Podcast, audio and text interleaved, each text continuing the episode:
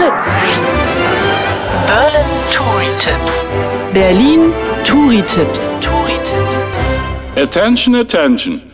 Here comes a very important security hinweis for our foreign visitors. Lover guests from all over the world.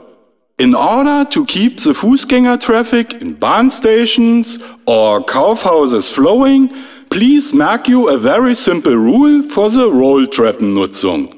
The Rolltreppen rule goes links geht man, rechts steht man. Also, stand right and go um, links.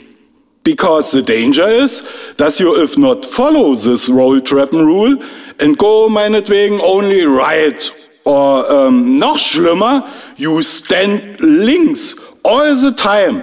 Then, ja, then you make a Stau. And you belong to this puppet Nasen that we call Rolltreppendeppen.